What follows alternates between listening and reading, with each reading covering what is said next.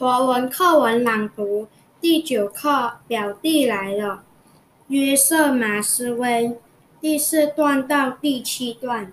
实际上，母亲这次专程邀请布莱恩到访，正是为了要帮助丹丹学习如何待人处事，以及体验与别人共享游戏的快乐。